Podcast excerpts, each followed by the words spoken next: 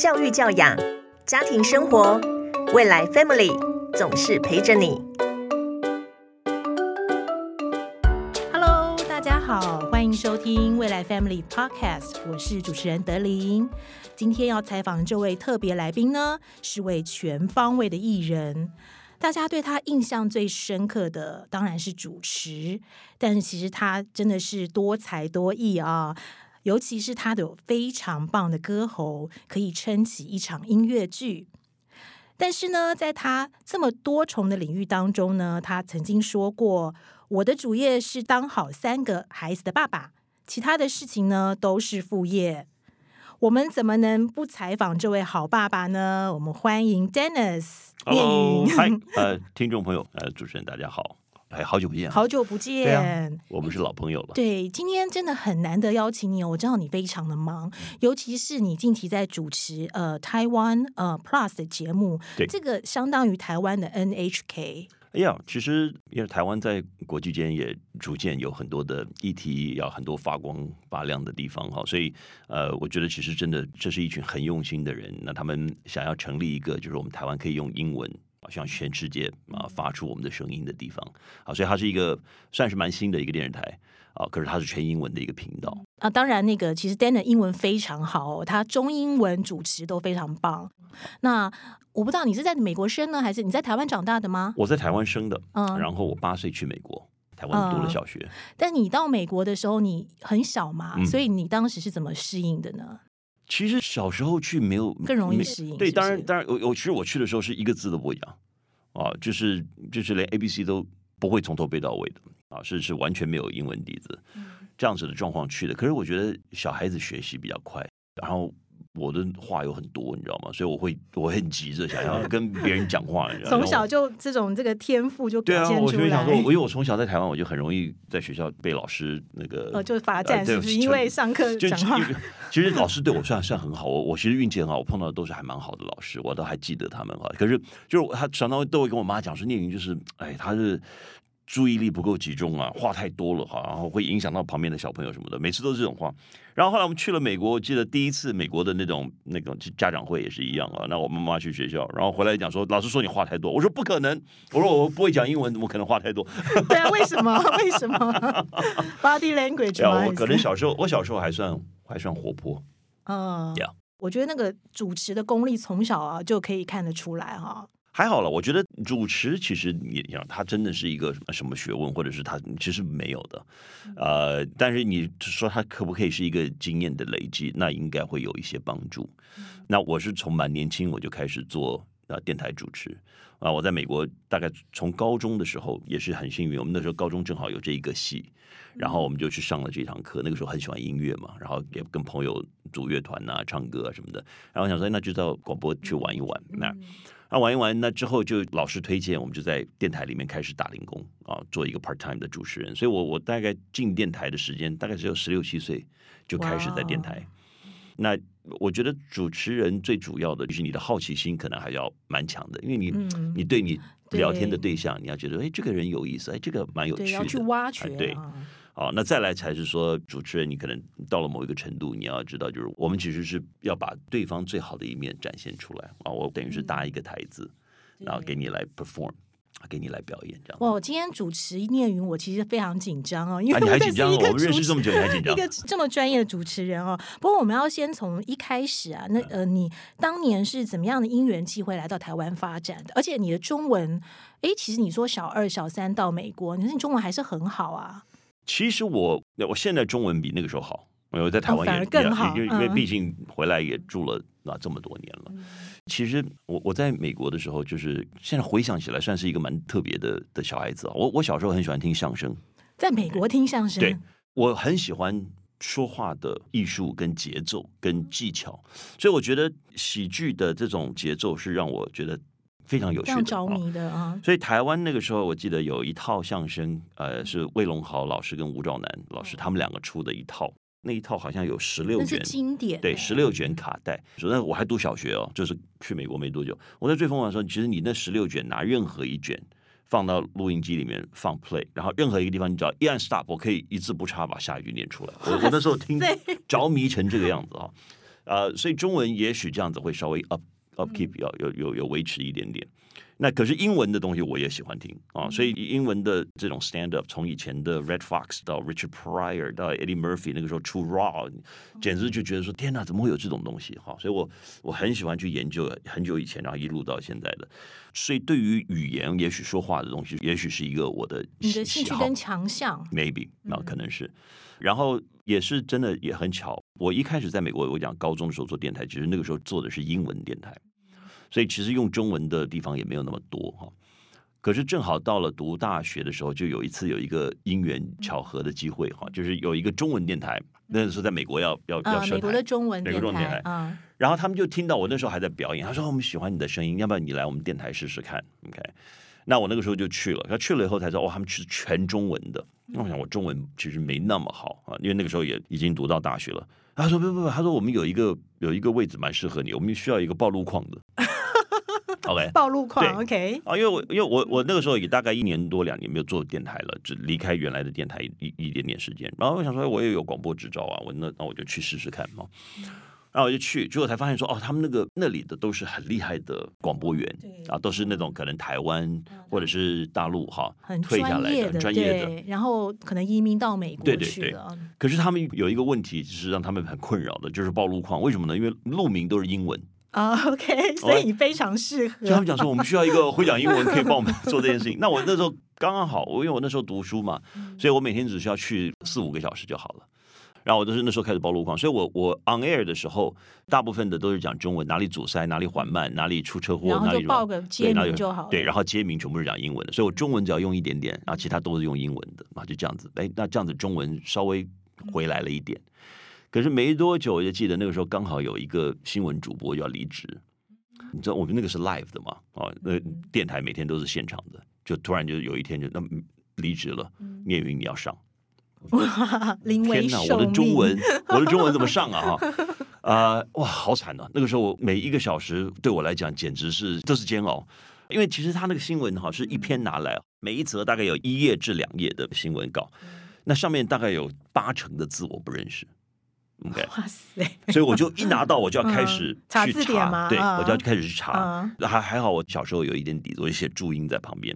OK，我就写注意。可是你是小二、小三的程度，所以很很很可怕的。OK，所以那个时候就赶快写，赶快写，每一个这样子，每个字查查查查，一看哇，五十八分了，冲进去，冲进去就开始要要报新闻。哇，那个哇，螺丝掉满地，很惨。那个时候哇，一堆人打电话进来骂，大概撑了一个礼拜。啊，到第二个礼拜稍微好一点，第三个礼拜 OK，哎，过一过，过一过。哎，我觉得你老板也很棒啊，他还是他外国人，所以他不知道我中文。哦，那个时候很惨啊，那个时候很惨。然后，哎，其实这两天我还在回想这个事情，就是心里还感触还蛮多的，因为那个时候最折磨的那段，哎，让我中文进步很多，但是也是进步很很快。对，好，我们现在要回到这个你当爸爸的身份哦。我观察哦，很多爸爸就是。他不管以前身份是文青也好，或者是像你，就是说艺人啊，或者是型男好了，我们这样讲，那他要转换成一个爸爸，承认自己一个爸爸这个身份，其实我觉得是需要过程的耶。一一可能要吧，因为心态上要有一点不一样。嗯，因为其实我到了现在这个年纪，其实我回头看自己的一个过程，还有我现在看到旁边很多比较年轻的爸爸爸爸妈妈们啊，其实这个真的是一个一个心态上的转换。呃，我还算蛮幸运的，因为我我没有刻意去思考这个转换过程啊，但是还一路走来还算是 OK 啊，嗯，但是我了解你的说法，其实有的人我也看他们觉得好像转换的 K K 的哈，没有特别去讲。我觉得爸爸跟妈妈、父亲跟母亲两个人都其实是一个身份的转换，因为你从别人的孩子，好，当你是别人的孩子的时候，是你的爸妈其实是以前照顾我们啊，我也不至的好或者什么对。到了好了，到有一天他们的照顾越来越少，或者我们开始排斥你，不要再管我了，我要出去，我要对我要我要去出出去做我自己哈，然后做自己，然后你 it's 全部都是 about you 啊，都是有有关于我怎么样找到自己，怎么样做自己开心，自己 happy。然后到你有一天你你决定要要结婚生孩子了，然后生了孩子出来，其实突然你要开始逐渐做一个转变，it's not about you。不是光是你自己，因为你你带了一个生命进来这个世界，所以你要怎么去 take care？而且还有一个责任。要要，嗯，那也许假设是这个转换这个过程里面，你自己要去做心理建设什么的，那或者是你甚至是你排斥啊，其实那就会 K K 的哈。那对我来讲，我觉得也呃，因为我很喜欢孩子啊，所以我跟我孩子的关系非常非常 close 的。你你之前从小就喜欢小孩吗？我一直都很喜欢小孩啊，我觉得小孩很好玩啊，很有趣这样子。所以我觉得我我并没有排斥。那在没有排斥的状况之下，我因此我就自然而然的就转换到这个这个关系里面。有时候我觉得，就是你要开始知道，就是说做爸爸，Yeah，it's 你已经变成是 a part of something 啊。甚至不止如此，甚至不只是你只是这个团体的一份子，而且做爸爸的，也许有的时候你需要做一个领导的角色，你要去规划你的家要长什么样子，你要去规划每个人应该扮演什么角色，那怎么去带领啊？就跟你带领一个团队、带领一个公司一样，那你家就变成是你的团队。爸爸来讲啊，就是你要带领这个团队嘛。嗯，我记得你跟我提过，说你小时候其实跟爸爸的感情非常好，也非常好，对，非常好。是他应该也是对你有很深的影响吧？对我爸爸也是，就是我们，因为我们只是到美国一开始去，我们算第一代移民，第一代移民其实去美国很辛苦的啊，呃，在台湾要放弃了很多啊，然后去那边闯闯看。所以我爸爸那个时候在在我们在美国，他开一个餐厅啊，然后呃，you know，就就这样一步一脚印的带我们带到大这样。可是我爸就是说，他对于我们的情感跟对于跟我们一起这个花的时间哈，我觉得他还是蛮在意的。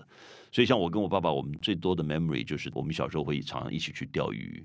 有时候他那个餐厅那边收一收差不多了，我放学了我会打给他啊，学校有那个投币式的电话，公用电话，对，我打电话给他，我说你这收怎么样？差不多，我说那走，我们就那个钓鱼那边见。所以我就从学校过去，他就从店里过去，然后我们就在那边去钓钓钓钓到晚上回家啊，然后回家吃吃晚饭这样子啊。所以我觉得这种这种时间，而且是说能够一起聊聊天啊，我觉得这个时光，我觉得让我觉得很重要。和父亲的 quality time，对，所以你可能也承袭这样，然后也是在对你的孩子也是同样的样这样子的一个创造一个 memory。对对对，所以假设是有人有，呃，像我以前我有做有一个叫聂云峰家庭哈，我们跟孩子的，嗯，刚开始做那个就是我都是带孩子出去玩，我们去很多很多地方，然后我觉得就是从。一个人开始探险，到后来变五个人哦，我那个出去大小事情很多。然后我我本来一开始做好玩的，就记录一下，就后来就发现，哎，很多爸妈也会上来看一看，然后我们就彼此交换一点意见。对，因为很多你看以前听我节目、看我节目的人，现在也都是爸妈了。对，真的。所以啊，所以那个很有趣。那到现在又哇，有的时候看也觉得蛮蛮孤单的，因为现在又变独角戏了。我现在又变一个人，因为他们没有时间，孩子长大了，对他们也没有时间一天到晚陪我玩嘛。啊，所以所以就，你知这都是一个过程啊。对，其实现在女孩子也都 teenage 了嘛。对，我想先问你啊，就是说你对三个孩子的教养观是什么？然后我记得你还有拍过那个，就是呃，就是 parenting 的课程，对吧？没错啊，你可以跟我们分享一下。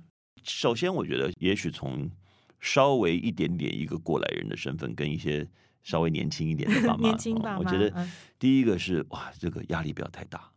其实像我已经对我孩子，我我我觉得跟我周边的人比起来，已经算是没有给他太大压力。他们啊，尽量自自由发展。你是说功课压力跟都有所有的各各方面？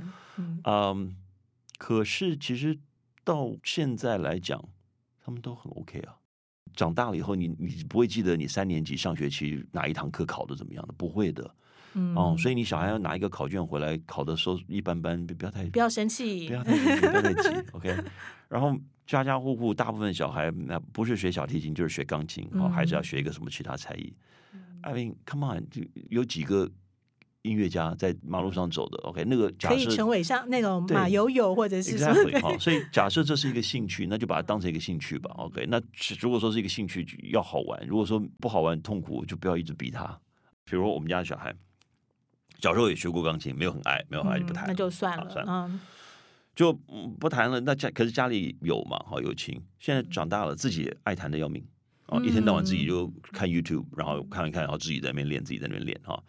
啊，吉他也是，啊自己练自己练啊。上课以前也没有很好上，没有很好上，因为那就爸妈对那就算了嘛。OK，那那他喜欢他自己会去，他会去弄啊。那有的时候，你 know 像我现在就这几年我就做演出比较多哈，跟音乐剧啊。前几年做《饮食男女》，去年做了那个《梦幻爱城》啊，《Fantastics》。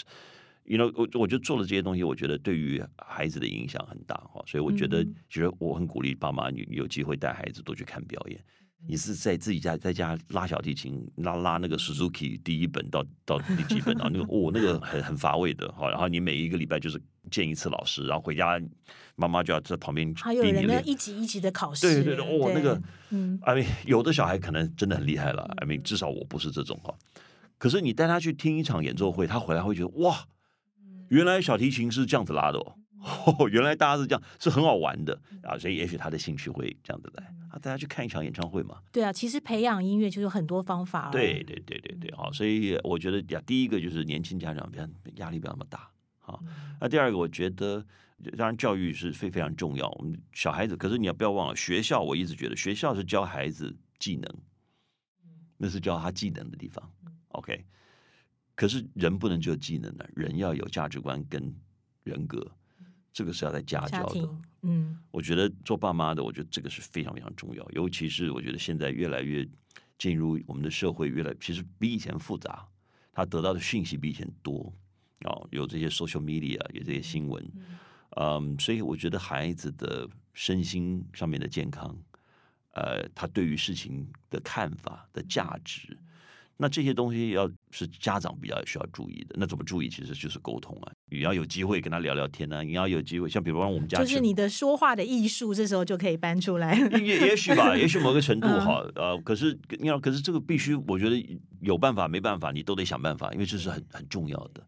所以像比方我们家吃晚饭，吃晚饭对我来讲是一个很重要的时间啊。吃晚饭的时候，我们家不能有手机啊，嗯，手机通通你自己要带头。对嗯啊，对你自己也要做得到啊哈。嗯然后手机通通不能放放在餐桌上的，所以吃饭的时候大家就好好吃饭。所以吃饭的时候，其实对我们家来讲，我觉得是一天非常黄金的一个时段。因为你看嘛，大部分家庭爸妈上班，孩子上学，回来要做功课啊，爸爸在那边看电视。然后那在光吃个饭时间，大家三个人、四个人还每个人在手机上，那那怎么沟通啊？那一天都没有时间聊了，等下就睡觉了。所以吃饭的时候一定要好好吃饭啊，也是最佳的沟通时间。最佳的沟通时间哦。然后那或许你 know 爸妈可以下下厨，有时候做点东西。那你聊的话题可以从喜欢吃什么啦，嗯然后然后就可以开始聊了嘛。而且，其实，在吃饭的时候是一个最放松的时刻哦，在那个时候问，或许就可以套出孩子一些，尤其是青少年。对对，然后甚至话对，而且我觉得爸妈要主动一点，因为青少年到了一个阶段，他话会越来越少。对，那越来越少怎么办？那你要主动一点，也许学校参多参与一点啦，我们要同学来家里啦。那他跟朋友出去，那那不要出去啊，来家里嘛。你们要去哪里？吃完饭再去嘛。啊，叫朋友来家里吃。哦，让朋友来家里吃，你也可以认识他朋友啊。借机认识他的朋友。对啊，啊嗯，这些都是一点一点累积的一些小经验吧。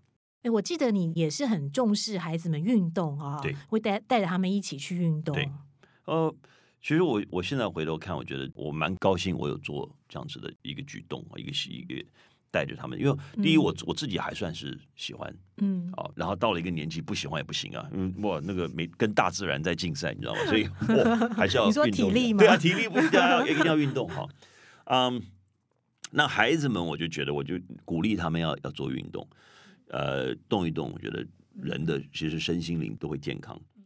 那到了一个时候，他们开始也觉得这是生活的一部分，它是一个习惯，他们会自己也想要去做运动的时候，然后到了现在，他们青少年已经快要青少年快要到大人的这个、这个阶段，嗯好快的时间，很快耶。那我现在发现，就是说，它还有另外一个很重要的好处，就是假设孩子有一个好的运动习惯，那他比较会爱惜自己的身体。啊，因为他要、嗯。you know perform，他要有好的运动的表现，你就不能不健康啊。啊，你不健康的饮食也好，不健康的生活习惯也好，它会影响到你运动的效果。效果对，好，所以变得他会因为这个，他会很注意，哎，我我那个零食有的不健康的，我少吃一点。啊，或者说，哎，我时间到了，我要睡觉，因为我因为要不然我明天会跑不动，好，或明天我要打球打不动，啊，所以我觉得它会有另一重的正面的效果，不只是说，哎，你这样运动对身体好，他运动对身体好，还会提醒自己我要做其他的东西对身体好的。对，他有一个内在的动力哦，他就其实这个就是习惯养成之后，他慢慢他自己有内在动力去 keep 他自己的对的这个，因为要有效果嘛。是，所以我觉得像某一些国家，比如美国也好了，像他的那 you know 毒品啦，好，或者是嗯啊、呃这些呃不好的这种 substance 到处都是。那我觉得其实假设是一个有有对于自己身体有一个方向的人，嗯相对的会犯错的几率稍微少一点，因为那对身体不好嘛。对哦，那你你就会你就会稍微注意比较注意一点。哦没有，好，你有三个孩子哦，两个哥哥一个妹妹，是不是对？，两个男生你。觉得男生女生的教养方式有不一样吗？应该用尽量一样跟公平啊，公平很重要哈。但是我觉得你好像偏爱女女孩嘛。女儿啊爸爸跟女儿不是有一种呃那种我觉得 有的时候有，我觉得有的时候会一点点，但是我觉得理性一点讲，我觉得不应该有这种思维。嗯。啊，这种玩笑开一开 OK，嗯，可是我觉得对于第一啊，公平很重要啊，嗯。因为三个你要，怎么公对。平？对，呃，所以假设是你已经有长期这个玩笑开久了，大家都有这个印象了，因为孩子可能没有你懂得多，你还不一定知道这是玩笑，他自己已经心里面有一种觉得说，啊，男生觉得说你都在偏妹妹啊，或者女生觉得说我就是可以啊，因为爸爸会偏心我，这都两个都不健康啊，啊，都不好。我觉得女生是这样，她比较会撒娇啦，啊，嗯或者是有时候你对男生你你会凶，那你不会觉得怎么样，但对女生你凶，你会我会心疼。可是你要想说，问题我做这些事是为他好啊，我教他的东西假设是对的，你不能就因为自己的一点点这种奇怪的这个心疼或者是什么影响他，那教出每个都公主病怎么办？对对对不对？我觉得公主病就是嗯就是很容易这样都会形成的。嗯啊，我我也不希望我的女儿以后是不讨人喜欢的啊。我觉得这这这个是爸爸要很注意要。注意的嗯。那你应该不是虎爸啦，不是吧？还是你有什么嗯觉得你有什么是绝对不能够踩到的底线？这个我不晓得耶，我自己觉得我应该不算是虎爸哈、可是我的孩子其实蛮听我的，也蛮怕我的。哇嗯，怎么做到的？所以我觉得我不是虎爸，我不是那种那种像我们看网络影片之前什么嗯冬天叫孩子去外面跑步的，还是什么逼功课逼到嗯要写多少遍，嗯，我不是这种。可是对就是对，错就是错，我我我不太容易被被讲一讲就就算了的。啊，因为我我一向都有一个基本宗旨，就是我教你是非对错是为你好啊，你以后要搞清楚状况，因为我不教你，这个世界会教你的。啊，那你假设是你都搞不清楚状况，你出去外面你会跌跌撞撞的，摔得鼻青脸肿回来的。啊，你说很多年轻人出去外面，哇，那个可能被工作或者是被什么压力打败了，回来鼻青脸肿，或者是回来忧郁症或者什么的。我觉得那个就是他可能对于世界他还没有准备好，哦，所以他会有一个 shock。那我觉得这个是我的工作，我要尽量让你知道，而且在一个我可以控控制的范范围围里面，我可以嗯协助你成长。那这一点，我觉得做到了的话，我觉得也可能就是因为这样，所以他们知道，嗯哦，他知道你的 bottom line，那我的 bottom line 一样。嗯而且这个，我觉得爸妈脑筋有时候也要很清楚，因为小孩子有时候他就他这样子，他会转来转去一个话题，对，其实很聪明啊。对，所以我觉得，所以所以爸妈也要要状看状况哎，嗯然后随时的去做调整嘛。哦，现在呃，老大已经上大学了嘛，对不对？对。呃，老二后来也决定要去美国念书。是。那最近是小女儿也过去，对，所以你等于是空中飞人。对，空中飞人对你，你们怎么会做出这样的决定呢？其实我们是这样子，我我我一直觉得他们在台湾读的好好的，那我想说，读到要读大学的时候，你们自己再决定要去哪里哈。可是因为我们家人还有很多在美国，像之前我爸妈也都还住住在北加，对，嗯。所以呃，那个时候每一年都会回去个一两次看家人，他们也就一直有一种感觉。我也跟他们说过，其实美国要是喜欢，其实以后你们都可以选择对呀，就来这边看一看，是早晚都要去念大学。嗯，可是这事情就这样子慢慢慢慢时间就过哈，然后我真的，一不小心孩子就长大，时间过好快啊。然后是是疫情的期间，我们就那个时候关在家里面比较严重的那那段时间，然后每天都大眼瞪小眼的哈，你看我，我看你，大家都这样子聊很多，对啊我嗯觉得还蛮蛮珍惜在啊那个时候，然后看了很多老电影哈，然后那就跟他们聊，然后就有一天儿子就突然跟我讲说，哎，你你不是说我们可以去美国吗？哦，我说对啊，他说那我高中都快毕业了，我们都还没有去啊。我说你高中毕业之前就想去吗？哦，我说你明年就要高三了耶。我说那你你在台湾继续读，你明年爽爽的，你学校最大的。对啊，啊，哦，然后你嗯对不对？你打篮球对你篮球，你明年一定校队也没有问题哈。然后甚至你还可以可能可以选队长还是什么的。我说你好不容易熬到这里，对，好不容易熬到这里，我说真的哦、他说 no，他说其实我还对那边蛮好奇的。然后弟弟妹妹也说他们也是，嗯，所以我觉得对我来讲也是，是我不晓得他们的心声是怎么嗯。我本来想说你们以后就是自己去，那个路就已经在那里了啊，对，所以他们提出这个，那提出这个，我觉得是疫情的期间让我的思维也有点改变。以前的我就觉得说，你别不要去想这个，你就在这边好好给我读，读完对，啊对啊读完大学再去就哦好了。结果一个疫情来，让我觉得说，天哪，是想干嘛赶快去吧，哦，嗯不要再等了，有什么好等的？没有疫情期间，我也失去了一个很很 close 的朋友，嗯，年纪比我还轻，呃，就就这样染疫就就走了。所以我那时候也很多领悟，在那段时间，我想说，好，就真的想干嘛就真的不要等，因为我们那时候稀里糊涂三年就这样过了。哎，真的耶，所以那个时候我就跟他讲，我说好了，我我有思考了一下，我说假设是疫情结束了，你还有这个想法，那就去吧。啊，所以就隔隔年解封了，然后他要读高三了，然后我就问他，他说他还是有这想法，我说好吧，那既然这样就就去吧。啊，所以他就去。那那个时候他去，我们还是有点不放心，所以我太太陪他去。可是我又怕我太太太累，哦，所以我想说，那我太太陪他去，然后两个小的我来处理。来 take care，那我来 take 嗯 care 嗯，那我说去，假设真的好，你真的觉得不错，因为我说我现在看新闻，我说我也很久没有去美国了。哦，我说你看起来新闻好恐怖、哦，那么乱。我说你去看看怎么样？要是你觉得好，那你得跟我讲。那我觉得弟弟妹妹就明年再去。所以他就去了，去了，结果去了几个月，他就跟我讲，他说我真的比较喜欢，所以弟弟就提早去了。本来是隔年，就弟弟就十二月就先去了，因为嗯这样子可以跟哥哥同时在学校一点点时间对对对啊，所以他就去交了一些朋友，然后介绍给弟弟。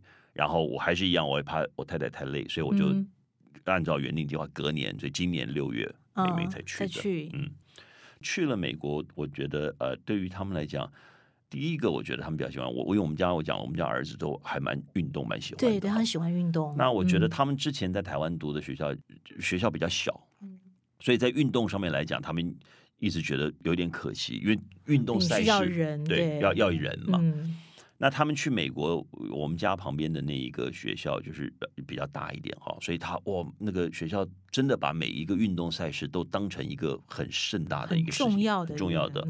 所以他们去了以后，第一就是每一个礼拜看哪一个季节橄榄球比赛，那每一个礼拜都会有一场至两场啊哦。那那晚上放了学，他就会回嗯家赶快做功课，做完功课要去学校嗯看这个比赛。哇，那个比赛都是上千人的，嗯很盛大的哈，那个整个那个氛围啊是很不一样的。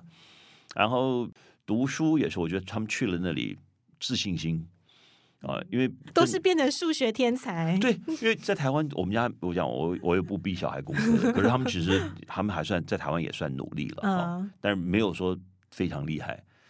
可是去了美国之后，我觉得两个因素，一个是他们的底子还不错，所以去那里还功课就就变得很 outstanding 对了。嗯然后再来就是，我觉得他心里也有一个因素，就是我我想做这件事情，然后嗯老爸答应我了，那既然我答应我来做，那我就要好好做。所以他们去那里，我看在眼里的时候，我觉得他们也比原来努力一点，嗯会成熟嘛，因为这这是嗯我要的啊，我要你给我了，那我要怎么样？所以我觉得他们就也比较努力啊，所以功课也变得比较好啊，功课变得比较好，我觉得，you know，我我常正向常讲循环欸。对，所以我常常嗯讲说，有的人讲说我我不喜欢那个什么什么，呃因为我我不太厉害哦，就是我不喜欢打篮球，因为篮球打超烂的哈。你做不好的事情，你不会喜欢的。你越你做的好的事情，你就会变得很喜欢对啊，对 OK，所以他功课变得比较好，因为他也觉得说嗯我我这样哎有努力有力就对，成就那我他就会更努力啊。所以我觉得这些都变成是一个正向的循环，所以我觉得还不错。不过就是你现在等于是三个小孩本来都在身边，而且 COVID 三年都是大家都非常亲近，然后突然之间你等于是要空中飞人啊、哦，对对对呀，现在就有有空就有飞嘛。嗯，所以你应该就是更加珍惜跟他们在一起的时间。其实都很珍惜。其实回头看哈，我觉得真的提醒，尤其是年轻的爸妈，哦，那个时间一眨眼就过去了啊！我现在好怀念他们小时候。那我已经是尽量抱、尽量亲了哦，能多嗯亲两下多亲两下。然后，可是孩子就这样一下就长大了，好快哦！然后时间一眨眼，所以很珍惜。而且他们长大了，他们会越来越忙啊，他们，很快就会比我还忙了没错。哦，所以那就变我我们就要就是要配合他们而且你三个搞最后可能还要再瞧一个时间，要在那 三个全部聚在一起，可能未来对，的机会可能也没有那么多。毕竟我觉得我，you know，爸妈有的时候我们要要知道什么时候该退。嗯，哦，那我觉得我的孩子现在已经到了这个阶段，就我要一点一点的稍微往后退，因为他们要去处理自己的人生了。因为爸爸妈妈一直在旁边，我觉得孩子不容易长大嗯，啊，你不能一直在旁边，因为在旁边，尤其是孩子要是很乖，那更麻烦了，因为他又很拘谨，他做什么都是要看你的认同、你的认可。可是其实他不需要我的认可啊，哦，因为我已经很相信他，我相信我过去这十八年没白教你，哦，没有嗯白疼你哦，所以我觉得一点一点，我给他 trust，我管的越多，我觉得反而他可能会更排斥，嗯，反而我越信任你，他会越觉得说，那我不能。我不能辜负你的信任对，辜负我的信任，所以我觉得嗯这个是一个孩子到了一个年龄，是不是逐渐我要开始思考怎么去做，真的，you know，好，那所以一步一步，那而且毕竟他他们以后会做什么，我们要帮孩子，你你觉得你都计划好了，那 come on，我我们自己做的事情，我我们爸妈当年也没想到啊，嗯，没对不对？错不，可能的，你不会知道 那他的世界，而且假设你都想到了，那那个局限太小了，他们的世界会大过于我们的。好，最后要请聂云啊，给这个年轻的父母一些建议跟提醒，好不好？嗯，呃，我觉得第一哈，跟孩子在一起的时间啊，太珍贵、太重要了哈。呃，把握，呃，像我以前我我就有一种感觉，我觉得我们这一行忙起来也是很可怕的哈。但我觉得，就是算去楼下倒个垃圾，你叫儿子陪你一起去啊，有我们俩一人拿一袋，坐电梯下去，还是稍微聊一下，都是好事。我现在常觉得跟孩子散步很好，散散步可以聊天。